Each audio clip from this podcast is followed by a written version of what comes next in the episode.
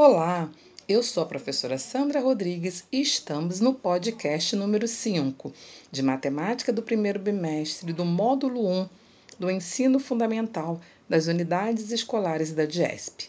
E nesta quinta aula, nós resolveremos em conjunto as atividades de revisão da nossa apostila.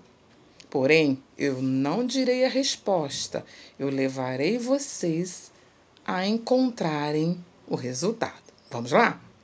Número 1. Um, na potenciação, 2 elevado a 3 é igual a 8. O algarismo 3 representa letra A, base, letra B, raiz, letra C, expoente, letra D, potência ou letra E, produto. Lembrando que nessa potenciação, o número 2 é o número de baixo base, o número 3, que é o número de cima expoente, e o número 8, que é o resultado, é a potência, tá? Então escolhe uma dessas alternativas aí, tá bom? Número 2.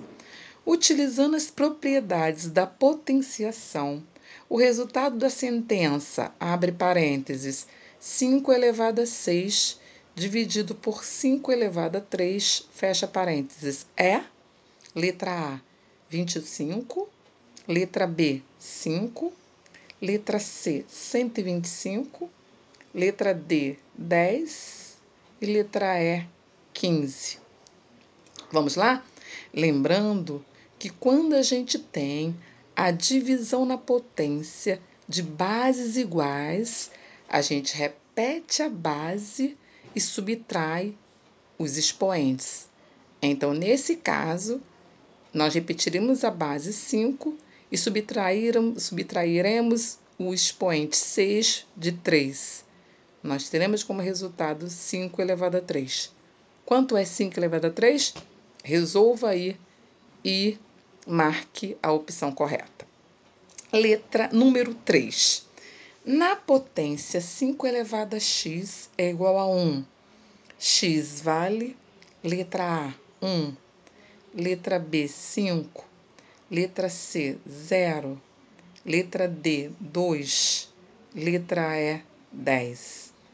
Lembrando que quando nós tivermos uma potência com resultado igual a 1, nós podemos transformar esse número na potência igual à base expoente ao lado que nós tivermos.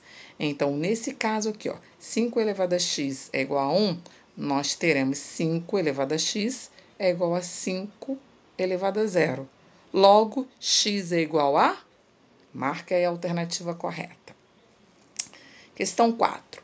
A raiz quadrada de 100 é letra A, 100, letra B, 2, letra C, 1, letra D, 10 ou letra E, 20.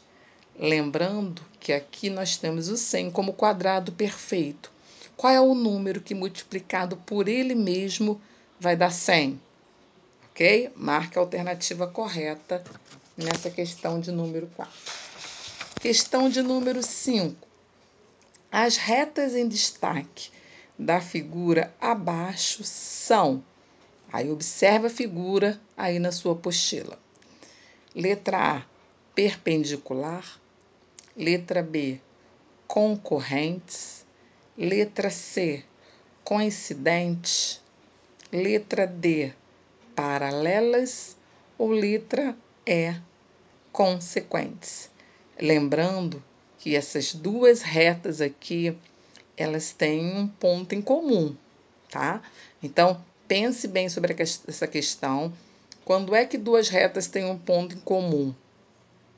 Ou se ela também tiver um ângulo reto aí, qual é a alternativa que a gente marca? Tá bom? É com você.